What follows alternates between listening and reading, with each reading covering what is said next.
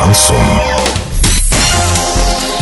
С новостями к этому часу Дарья Дмитриева. Здравствуйте. Спонсор выпуска «Строительный бум». Низкие цены всегда. Картина дня за 30 секунд. Около Орска состоялись соревнования по спринту 4 на 4 Орский рубеж «Снежная колея». Жители Орска готовятся встретить Рождество Христово.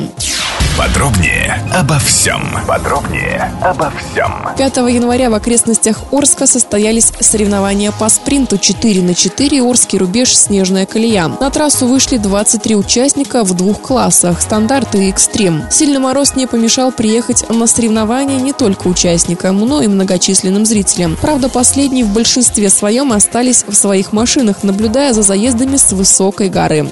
Православные готовятся встретить Рождество Христово. В церквях, пользующихся юлианским календарем, в том числе и в Русской Православной Церкви, Рождество празднуется 7 января. Праздничные службы в этот день пройдут более чем в 30 тысячах храмах по всему миру. Божественная литургия состоится во всех храмах и церквях Оренбургской области ровно в полночь. Доллар на празднике 69.47, евро 79.46. Сообщайте нам важные новости по телефону Ворске 30 30 56. Подробности фото и видеоотчета на сайте урал56.ру. Напомню, спонсор выпуска «Строительный бум». Дарья Дмитриева, радио «Шансон Ворске».